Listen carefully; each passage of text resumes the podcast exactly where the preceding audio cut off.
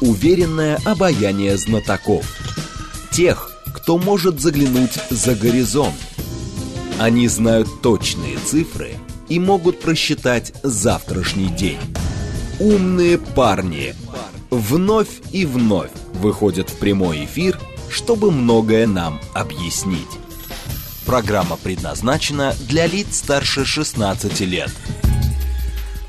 Программа «Умные парни» в эфире радиостанции «Говорит Москва». Здравствуйте, меня зовут Евгения Фомина, и сегодня наш гость Татьяна Буцкая, первый заместитель председателя Комитета Государственной Думы по вопросам семьи, женщин и детей. Татьяна Викторовна, здравствуйте. Да, здравствуйте. Наш координатор. СМС-портал. Плюс семь девятьсот двадцать пять четыре восьмерки девяносто четыре восемь. Телеграмм для ваших сообщений. Говорит МСК-бот латиницей в одно слово. Прямой эфир семь три семь три девяносто четыре восемь. Также у нас идет трансляция в нашем Телеграм-канале, в нашей группе ВКонтакте, на, нашей, на нашем YouTube-канале. Давайте же обсуждать самые громкие инициативы, которые касаются семьи, женщин и детей э, в последнее время. Вот мне ужасно понравились выплаты за продолжительный брак. Что это за такая интересная инициатива? Почему мы хотим стимулировать именно людей, которые долго прожили в браке. Вообще эта инициатива появляется из года в год, и она все чаще начинает звучать, чем ближе День любви, семьи и верности, mm-hmm. потому что, ну, во-первых, это государственный теперь праздник, а во-вторых, уже во многих регионах, в десятках регионах есть не только награда за любовь и верность, но и выплаты, которые к ней прилагаются, поэтому вот это желание сделать э, единообразную систему очень хорошо я понимаю, поддерживаю. Скажу больше, мы с своей стороны в Единой России тоже такую идею отрабатываем. Там очень много моментов. Сколько лет? Вот 20 лет прожили или 25, а может быть 50, потому что есть такие семьи, мы mm-hmm. их награждаем каждый год, которые 50 лет прожили в браке, уж поверьте, им есть что рассказать. Э, поэтому идея хорошая, но меня поразил ваш вопрос. До эфира я спросила Татьяну Викторовну буквально так. А зачем стимулировать людей, которые уже и так прожили в браке очень много, если лучше как будто бы э, как-то бодрить тех, кто только-только вступил в брак, чтобы стимулировать рождаемость, чтобы э, их хвалить за их похвальное желание узаконить свои отношения? Знаете, вот у меня просто так в моей голове этот вопрос не стоял, он не поворачивался. Я, э, вот для меня это награда, э, награда плюс финансовая э, такой, по, ну это не поддержка, да, это благодарно, это благодарность, это ну вот сделать что-то приятное семье, которая долго прожила вместе, но не просто так. Я считаю, что это просто первый шаг, потому что дальше мы должны про эту семью рассказать на радио, показать по телевизору, написать про нее статью в журнале – чтобы, когда ты едешь по городу, ты видел рекламные баннеры не с непонятными людьми, которых пригласили на фотосессию, они изображают из себя счастливую семью, но они увидели себя первый раз, э, вернее, друг друга первый раз, mm-hmm. вот это мужчина, женщина, трое детей чьих-то. Вот, мы должны настоящие семьи, которые прожили много вместе рядом, делать героями сегодняшнего дня. Это как раз про те самые наши традиционные ценности. И чтобы эти семьи рассказывали рассказывали тем самым молодым, а что же делать, когда вот нет мнения семьи, отдельно есть мнение мужа и мнение жены. И та самая лодка, которая разбивается о рифы быта, поверьте, она разбивается во всех семьях. И э, тех, кто год прожил вместе, и тех, кто 50.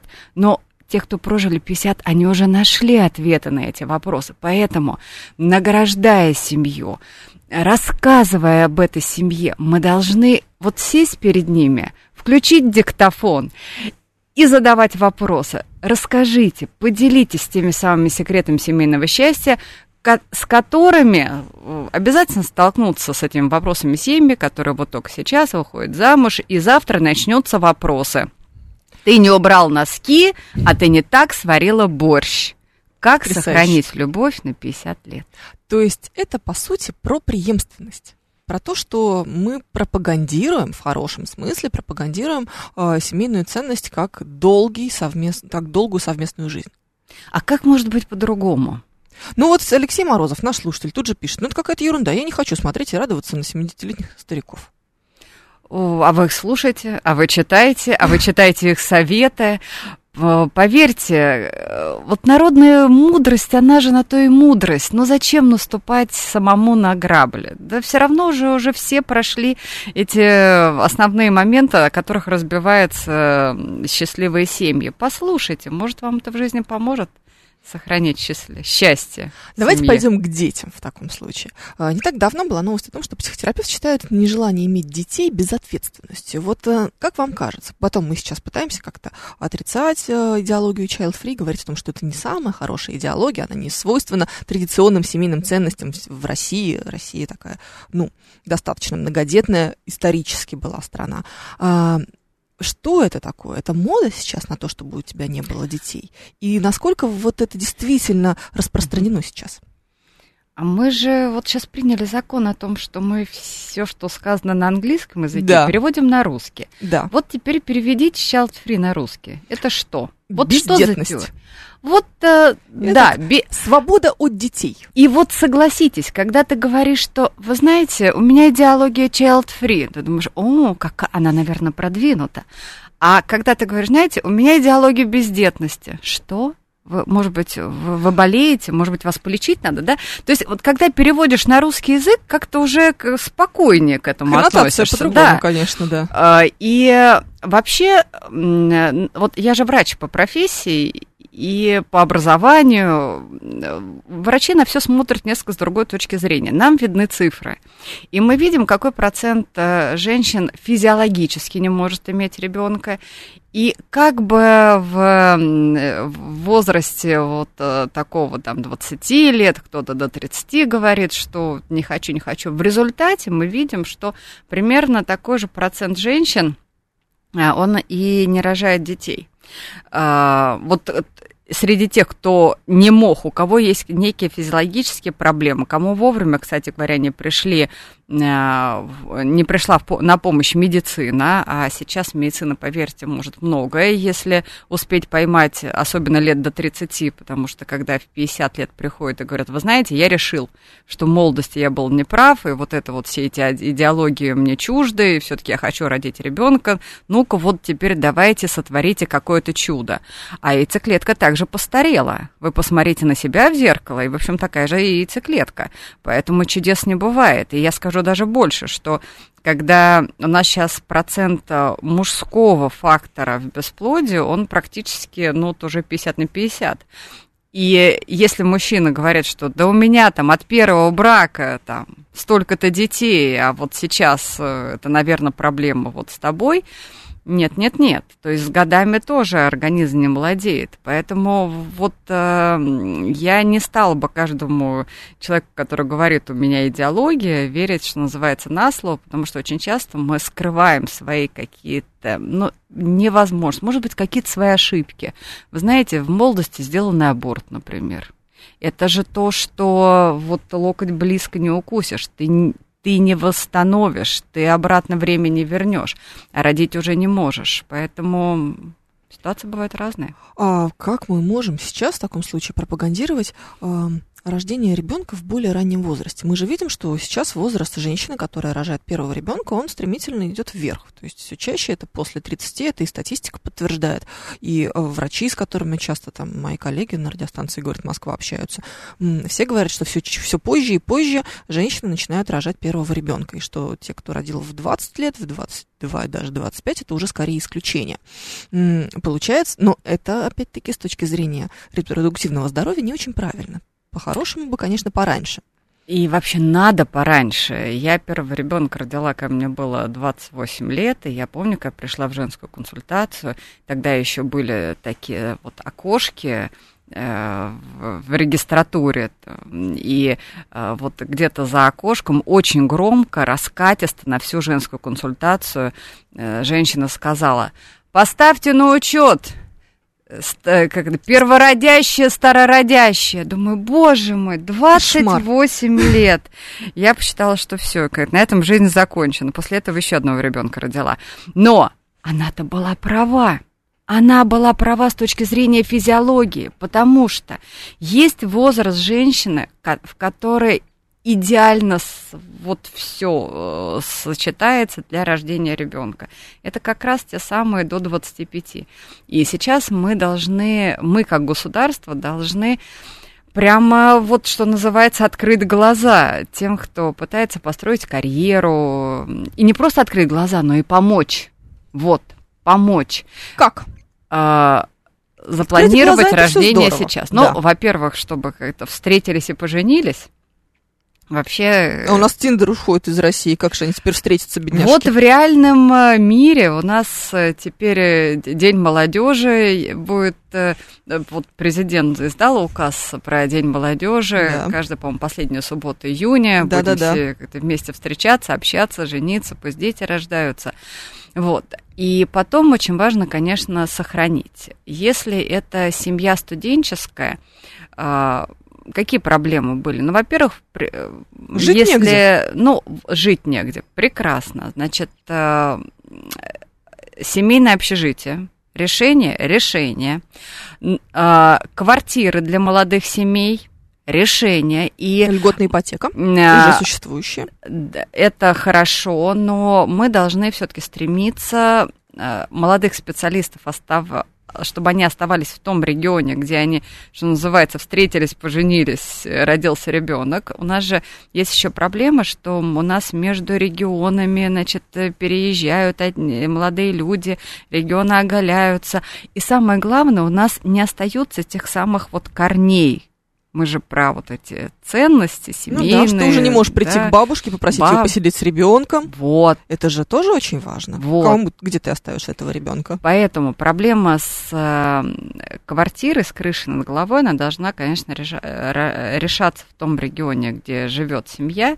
И здесь могут быть вопросы и о специализированном найме для молодых семей, которые не стоят э, там, таких денег, на которые они пока заработать не могут, специализированные ипотечные программы, либо просто вот, да, это жилье для тех семей, которые в институте родили детишек, причем желательно не просто однокомнатная квартира, а сразу с планированием на большую семью, двух, двух квартира.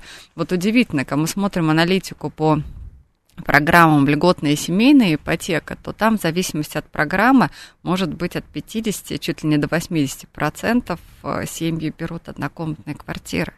И мы понимаем, что это совершенно не про большую многодетную семью, Конечно. которая сейчас нам нужна. А у нас сейчас э, семья с тремя детьми спасение для нашей страны. Поэтому мы сразу должны думать про вот все, все что мы можем дать семье, чтобы э, вот там родилось три ребенка. И если возвращаться к студентам, то, конечно, это возможность перейти с а, платного отделения на бюджетное отделение, если родился ребенок, возможность не уходить в декрет, а чтобы конкретно для молодой мамы, молодого папы, кстати говоря, тоже выстроили, может быть, эм, особую программу, в котором бы им было удобно получать высшее образование. Уж не говорю про группы присмотра ухода за детьми, которые можно открывать при вузах. Это все можно сделать. Вы сейчас сказали о том, что молодой папа должен иметь возможность уходить в декрет. У нас есть такая возможность по закону, но как будто бы она не то чтобы сильно популярна. С чем это связано, на ваш взгляд? Ну, во-первых, с тем, что у нас, как принято, мама с ребенком, папа работает. И в принципе это правильно, это правильная история. Но э, я вот двумя руками за то, чтобы папа, знаете, прям вот э, не то что на неделю, а может быть даже на месяц, э, прям, что называется, посадить его в обязательный декрет, чтобы он э, сроднился с ребенком. Как вы скромно мыслите, всего лишь на месяц. А, ну, Женщина как... делает это по три года. А, Следит за ребенком. Я ну, хорошо, говорю именно, пускай, именно про папу, по, с точки зрения... У него сейчас есть возможность да. на три года. И у работающей бабушки, у работающего дедушки есть такая возможность. Я говорю про то, что, может быть, сделать это как это обязательной программой, потому что ничего не заменит э, вот этого улыбки ребенка, когда он проснулся, вот это взаимоотношение, когда малыш только первый раз пополз, побежал, сказал слово папа.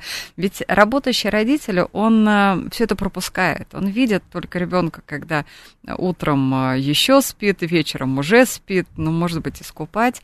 А такие моменты, они, они тоже про скрепление семьи, вы знаете, они про уважение к женскому труду, уважение к материнству, э, про взаимосвязь вот с этим своим самым лучшим на свете ребенком.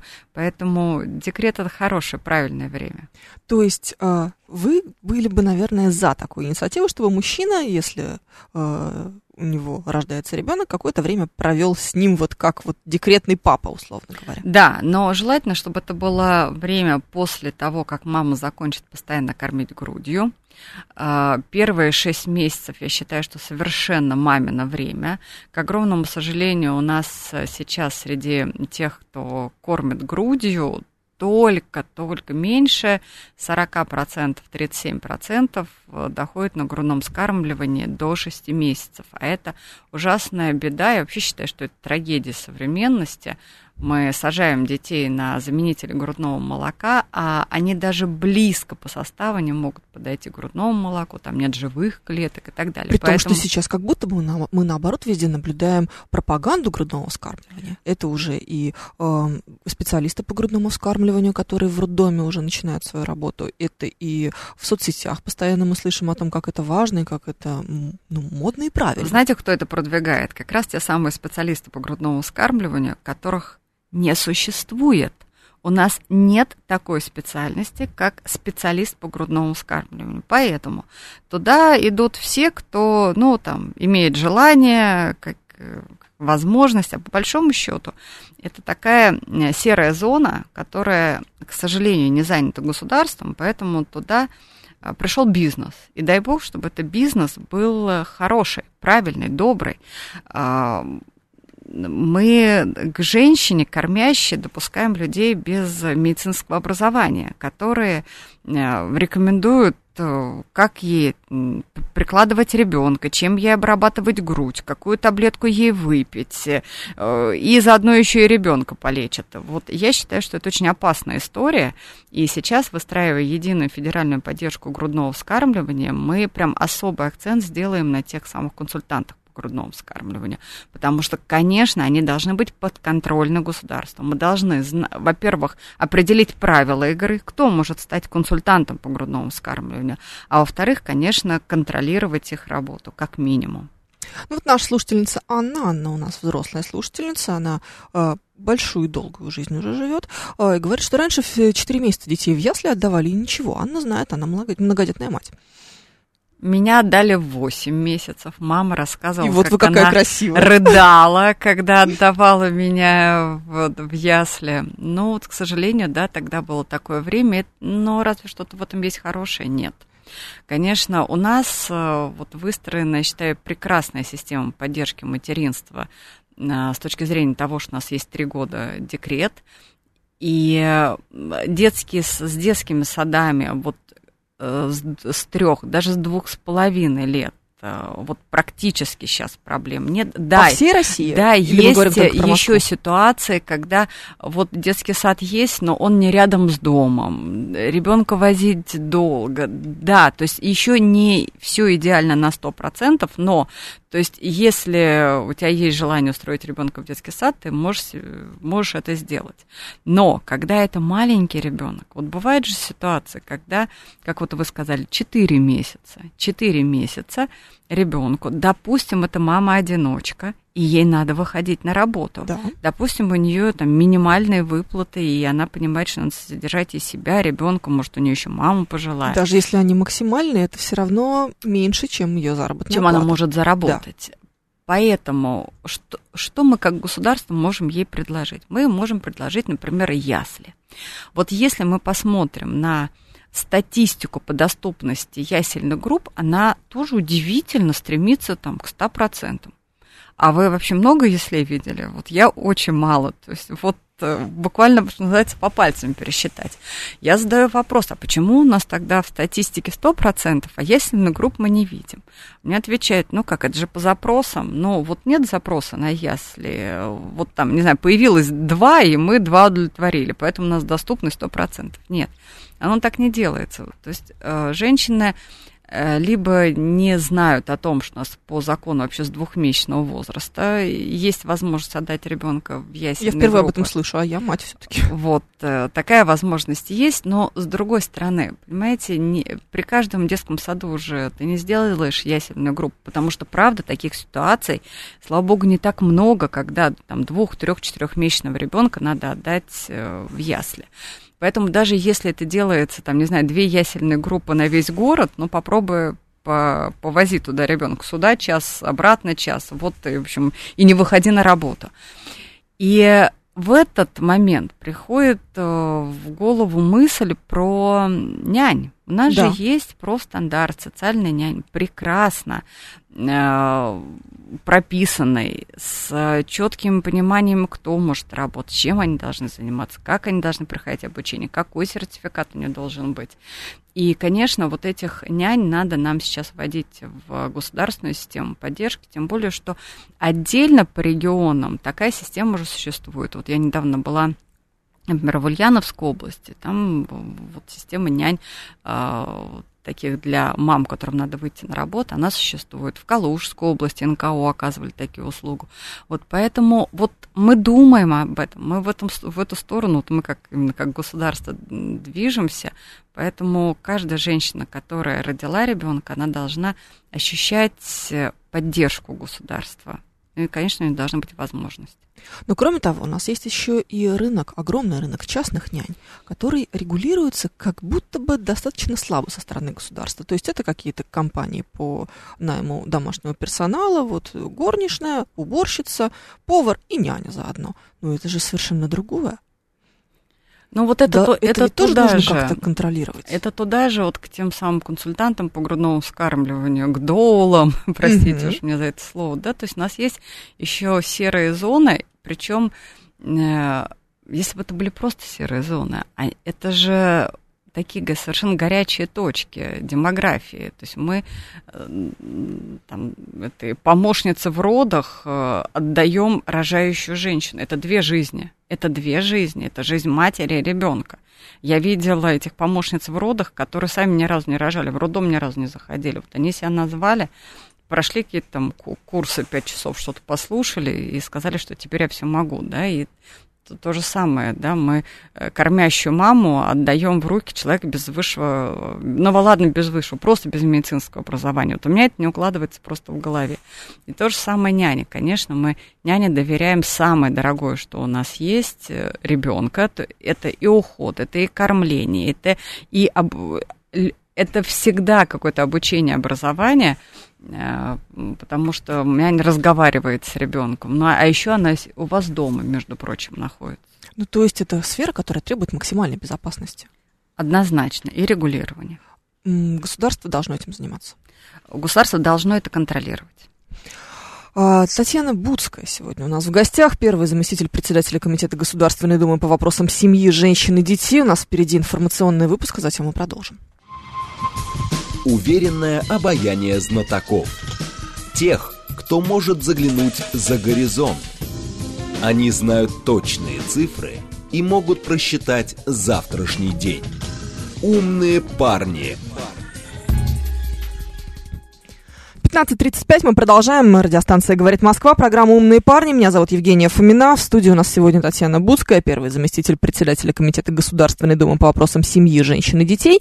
И наши координаты, я напоминаю, смс-портал плюс семь девятьсот двадцать пять четыре восьмерки девяносто четыре восемь. Телеграмм для ваших сообщений «Говорит МСК Бот» латиницей в одно слово. И прямой эфир семь три семь три девяносто четыре восемь. Также нас идет трансляция в нашем телеграм-канале, на нашем YouTube-канале, в нашей группе ВКонтакте. Везде можно присоединяться к нашей дискуссии. Вот, смотрите, Смотрите, Олег выражает благодарность депутатам, которые придумали квоты на ЭКО. Без этого мы не смогли бы завести ребенка, пишет нам Олег.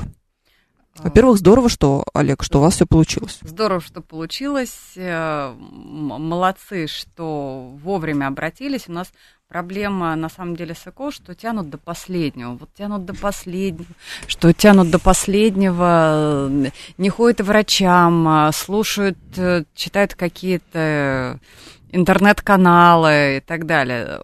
Прям вот если вы живете постоянно половой жизнью и полгода не забеременели, все, не надо тянуть, все, не надо, никакие травяные ваночки уже в этом случае не помогут, надо обязательно идти к врачу и, в общем, и проверяться и планировать рождение ребенка.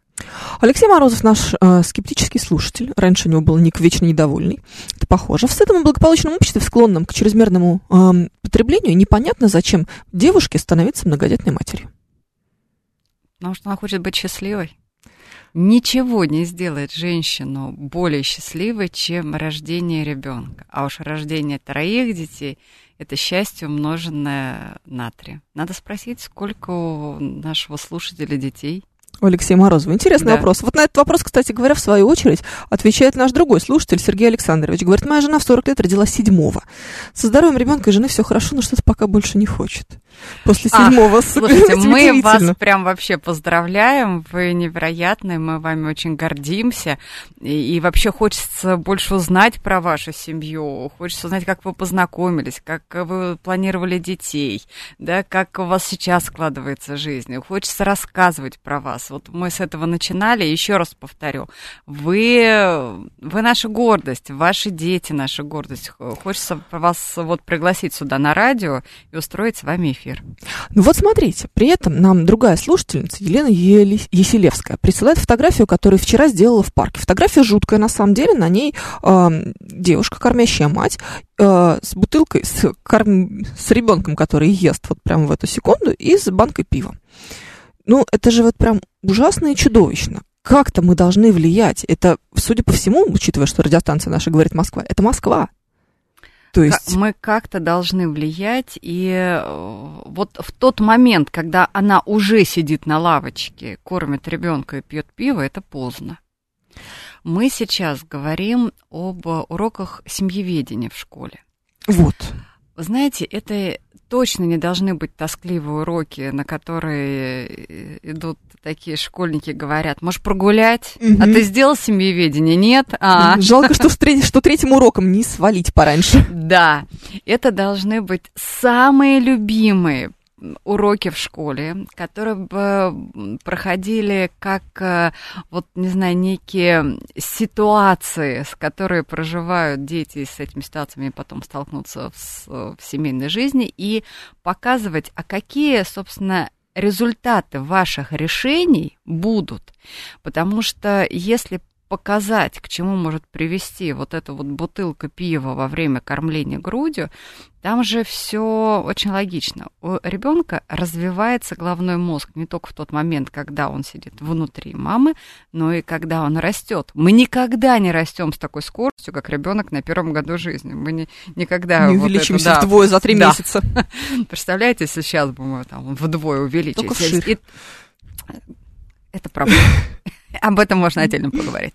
Вот. И у ребенка э, строится головной мозг, а алкоголь блокирует. И именно в этот момент мама заблокирует ребенку его будущее. Он не будет учиться на пятерке, он э, не сможет написать то стихотворение, он не сможет стать тем самым ученым. Да, вот именно в этот момент э, все и решается. Но говорить об этом с будущей мамой, с будущим папой надо еще, когда они сами, как это, знаете, как-то поздно воспитывать ребенка, когда он лежит вдоль э, скамейки. Да, когда поперек, да. Вперед, да. Но, э, с другой стороны, одними страшилками мы здесь не обойдемся. Нам нужны какие-то положительные примеры. Дети страшилки, в общем-то, склонны пропускать мимо ушей. А вот и не соглашусь. О как. А вот, они, а вот вы посмотрите рейтинг положительной новости, новости отрицательные. Ну, я знаю, я 15 лет в новостях работаю. Вот, вот и все. С другой есть... стороны, знаете, начать с э, плохой новости логично, а заканчивать надо чем-то хорошим. Да, но как считают первые три строчки. Да. Э, поэтому здесь тоже, если мы будем говорить о том, как э, важно вот этот здоровый образ жизни, мне кажется, от слова ЗОЖ у всех уже какая-то скучно. Прям скучно, да. А когда ты как-то вот с другой стороны повернешь, вот мы над этим сейчас и работаем. Мы понимаем, что уроки семьеведения нужны. Но вот еще раз они должны быть такими, а, которые тебе помогут в жизни. Ты математику можешь э, там с какой-нибудь формулу забыть, но а вот здесь это каждый день ты сталкиваешься. Ну, то есть, по сути, э, их должны вести люди, успешные в семейной жизни. Ну, потому что если там будет трижды разведенная, унылая, с грустным лицом учительница... Вообще э, нельзя допускать. Вообще. Ну, это должна быть какая-то э, развеселая такая вот многодетная мама, которая очень красивая, которая, ну, такая привлекательно выглядит э, во всех смыслах для ребенка. Где ж мы такую возьмем-то на каждую школу? А вот, кстати говоря, может быть и хорошая идея, может быть, э, вот как раз тех, кто, кого мы наградили в первой серии нашего эфира, привлекать э, к таким урокам. Вот вы... с одной стороны, а с другой стороны, понимаете, детям им нужна красивая картинка, они будут хотеть себя ассоциировать. Они не хотят себя ассоциировать с 70-летними людьми, ну, пока что. Я вот сейчас уже, сейчас уже готова себя ассоциировать, потому что рано или поздно это произойдет со мной, я это понимаю. А вот моя дочь, которой нет еще 11 лет, она пока что еще находится в ощущении, что 30 лет это глубокая старость. Вы знаете, мне вчера пишет моя родственница, которой я воспринимаю ну, вот она как, ну, ну девочка, но она, вот, ну, у нее, правда, уже двое детей, но все равно она, она моложе меня, но мне кажется, вот, она говорит, вчера пишет, ой, Татьяна, а вы примете этот закон, да, ой, так классно, мы-то с мужем уже 20 лет, и я понимаю, что ну, то есть, да, она, в общем, достаточно рано вышла замуж, ей было, ну, вот там, 18, что ли, ну, вот, 2, ну, вот 38. А учиться И когда? прекрасно выглядящая, просто шикарная, с двумя детьми, шикарной семьей, вот э, пример. Про учиться мы тоже с вами поговорили, да, да но все равно. здесь самое главное, чтобы была помощь и поддержка. Индивидуальный план, пожалуйста, бюджетные места, пожалуйста, группа присмотра э, ухода в учебном учреждении, да. Про бабушек давайте вспомним. Да, конечно, наши бабушки сейчас, может быть, не совсем стремятся сидеть, сидеть с внуками, а стремятся на московское долголетие, но то пусть совместное занятие Ой, с вы внуками. знаете, здесь у меня, а, у меня с математикой не очень всегда было, я гуманитарий, но вот здесь я всегда привожу в пример а, очень простую математику. Если мы с вами говорим о том, что мы стремимся понизить возраст рождения ребенка, чтобы женщина рожала, предположим, в 20 лет, в 22, давайте так, она окончила институт уже, 22 года, как правило, завершают свое обучение в высшем учебном заведении, в 22-23, и вот она рожает ребенка. А, предположим, что ее мама такая же молодец, тоже родила ребенка в 22 года. Ее маме 46 лет, она еще работает. Моя мама стала бабушкой в 44 года. Она до сих пор работает, естественно. Ну, то есть и бросать все ради того, чтобы сидеть с моим ребенком, ну, как бы не тот вариант. И даже до московского долголетия там еще далеко. Э, Поэтому Если это такие уже... семьи есть, мы только рады и хотим напомнить просто про э, семейные, субботние, воскресные совместные обеды, да. что тоже надо возвращать в нашу, как это, как норма жизни. Вот. Но здесь я же вам перечислила просто до этого целый угу. прям список, какие есть меры поддержки. Поэтому если бабушка суббота-воскресенье, то, пожалуйста, няня, ясли, детский сад, э, группа продленка бесплатная. Вот только в прошлом году мы приняли закон. Поэтому у меня есть, знаете, такая формула демографии. Вот формула демографии Будской. Вот я считаю, что есть три составляющие. Первое – это а, то, что у тебя ты должен быть настроен вот ценности. Первое это ценности, ценность семьи, ценность рождения ребенка, ценность собственного здоровья, а, ценность самореализации. Второе это возможности. То есть государство тебе должно дать возможности. Это тот же самый там э, декретный отпуск, ясли, продленка, учеба, вот э, профориентация.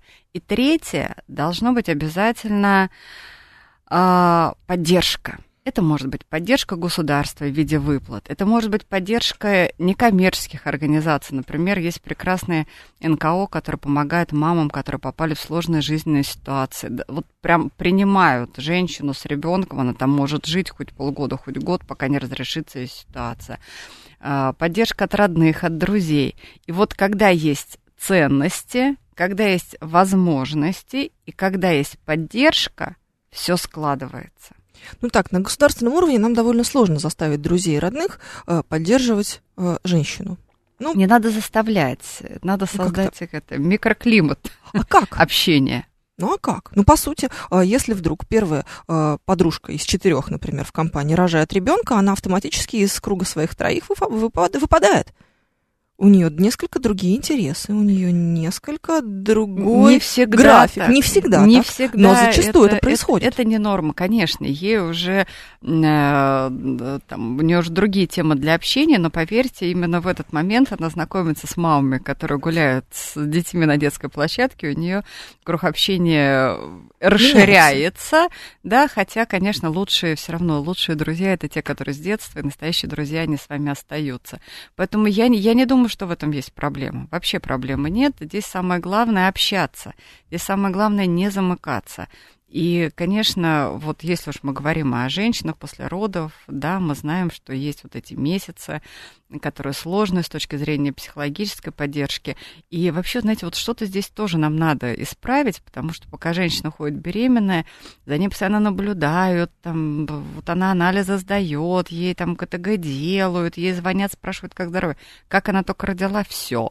Ну, там приходит два раза медсестра К ребенку она ребенку, приходит. Да. А женщины говорят, вот там через месяц на УЗИ зайдите, и она вообще, она никому не нужна. И когда на это наслаивается еще гормональный кризис, конечно, вот бывает очень страшная история. Поэтому, ну вот это сейчас мы все выстраиваем в единую, понятную такую, в общем, логическую систему. То есть поддержка женщины как до родов, так и после родов, и, соответственно, какой-то, эм, история о создании положительного образа семьи, в том числе многодетной. А, образ, э, финансовая поддержка, возможности, вот все, все, все. Это, а самое главное об этом знать. Сейчас э, государство очень много делает, как на федеральном, так и на региональных уровнях. Самая большая у нас проблема. Не знаете. Не, вот я вам сегодня рассказала про это, что дети с двух месяцев могут да, в ясли, ясли. Да, вот не знали. Как много мы не знаем, к сожалению, еще, но мы будем и над этим работать. Смотрите, вот Татьяна Ефремова пишет. Московская область, Дмитровский район. Школа, первый класс, без продленки. Как мне, маме-одиночке, забирать ребенка в час дня, если работать до 18.00? Опять приходится в платную школу отдавать. Вопрос к вашей школе. Обращайтесь, э, есть э, советы при каждой школе, в которую входят родители, учителя, директор, школьники. Вот эти вот общественные советы есть при каждой школе, и они решают, с, быть продленки или нет. Вы прям выходите на этот совет и говорите, нам нужна продленка. Школа должна вас услышать. Очень вы все красиво говорите, пишет нам Елена Еселевская. Но в реальности все не так радужно. Мой ребенок ходит в третий класс. Больше половины класса детей предоставлены сами себе, плохо учатся, после уроков болтаются по району, без мата двух слов не свяжут. Родители при этом все устраивают. Может быть, мы будем лучше поднимать общий уровень образованности и культуры, а не понижать детородный возраст? Вот я здесь э, согласна с э, нашим слушателем. У нас ответственность за ребенка первый, кто несет, это родители. Да, конечно. Это родители. И если родителю все равно, то государство лишь только, знаете, оно может поддержать, помочь, направить. А воспитание ребенка это совместная работа родителей и государства. И вот это очень важно. Значит, про тех детей, которые болтаются без дела. Вопрос к родителям. Почему? А, нет, скажут, нет, нет возможности. кружков, некому водить, английский а, стоит 15 тысяч в месяц. Бесплатные кружки есть, есть. И а, да, может быть, если ваш ребенок хочет заниматься горными знаю, лыжами, там, горными лыжами, бальными танцами, именно этого кружка нет сейчас в вашей школе, но посмотрите, там же должны быть э, Там будет кружок соломка, кому-то никому не интересно. А вы знаете, какая интересная может быть соломка? Я не соглашусь с вами, как человек, прошедший пионерские лагеря, какие мы выкладывали там рисунки. Ну, условно говоря. Все зависит от преподавателя и от родителей. Надо зажечь. Это это надо привести, надо с ребенком вместе сесть. Но не бывает чудес, но нет той самой волшебной палочки, и чтобы вот взмахнуть, и ребенок сразу нашел себя. То есть Получается, что родитель в первую очередь должен искать какие-то способы для вовлечения ребенка во что-то, кроме э, школьной жизни, которая заканчивается, вот не знаю, сегодня во сколько у меня ребенок из школы пришел, пол в первого. И ребенок, э, извини, и родители, и школа. У нас э, в школе есть классный руководитель. Между, да. между прочим, у них даже есть отдельная доплата за классное руководство. И вот классный руководитель, он не только про то, что выучить стихотворение на 1 сентября, он еще про то, чтобы знать каждого ребенка в его классе. Смотреть за ним, да, а как вот он? Знаете, вот э, задаваться вопросом, а почему он вчера получал пятерки, а что-то сейчас он на тройке скатился. А что происходит в семье? А может быть, с семьей поговорить? То есть здесь очень важно, чтобы те взрослые, которые находятся рядом с ребенком, они вот всегда были на чеку. Потому что у нас семья-то за закрытыми дверями. Мы ж не видим, что там происходит. А если что-то случится, то потом обычно как-то разводят руками спрашивают, а где же все были. Поэтому, конечно, ну, конечно, за ребенка отвечает э, семья, да, вот его родители. Но те взрослые, которые окружают ребенка в детском саду, в школе, э, это могут быть врачи, когда ребенок пришел на диспансеризацию. Это мог, может быть тренер, который там тренирует ребенка в какой-то секции. Мы всегда должны смотреть на ребенка точки зрения того, что а все ли сейчас у тебя хорошо. И вот мы сегодня еще говорили о буллинге, завтра же у нас э, день борьбы с буллингом. Да. Вот меня спрашивают, а, а, там, а, а, а можно, же, можно ли сказать, что мы решили этот вопрос? Можно сказать, что мы его решаем, потому что у нас сейчас в школах есть и психологи, и педагоги, которые занимаются детьми. И вот те самые да, школьные классные руководители, которые четко должны смотреть за каждым ребенком, что не, не, если он не ходит в школу, почему? если он стал отдельно сидеть от других ребят, почему? То есть надо каждый раз задавать себе и в общем, себе эти вопросы, находить на них ответы. Еще у нас есть медиаторы, они есть как в школах, так и в, вот там, в районах есть медиаторы. Это прекрасные специалисты, которые смогут, вот как у вас, слушать, думать, знать, да, да? да. которые могут выслушать и изменить ситуацию. Здесь же э, не всегда про наказание, а очень часто про то, что понять, какая ситуация возникла, как ее решить.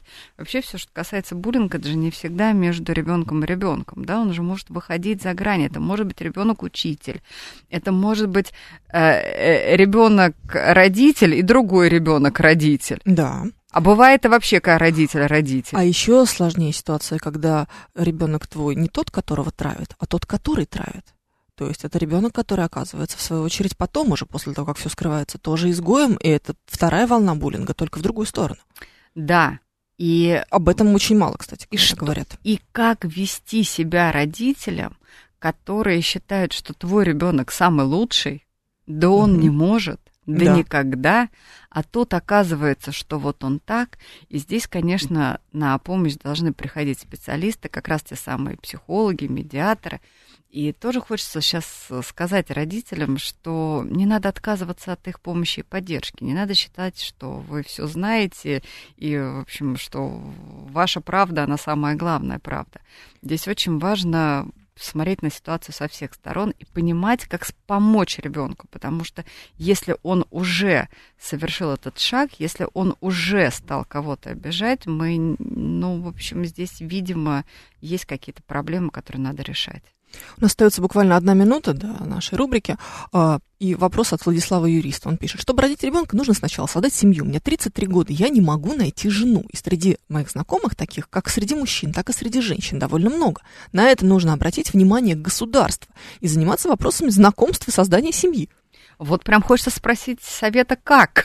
Да. Потому что нам обычно женщины отвечают на вопрос, почему вы там не рожаете ребенка, они пишут не от кого рожать. Да. А вот теперь, пожалуйста, у мужчины есть такая проблема. Прям хочется. Эти, помните, были раньше дискотеки, те, кому там да. за 35 Клуб знакомств. знакомств из этого фильма Да. прекрасного. Но да. вот возвращаясь к Дню молодежи, конечно, хочется вот в реальную жизнь э, людей вытаскивать, э, чтобы они общались, знакомились, оставались счастливые семьи.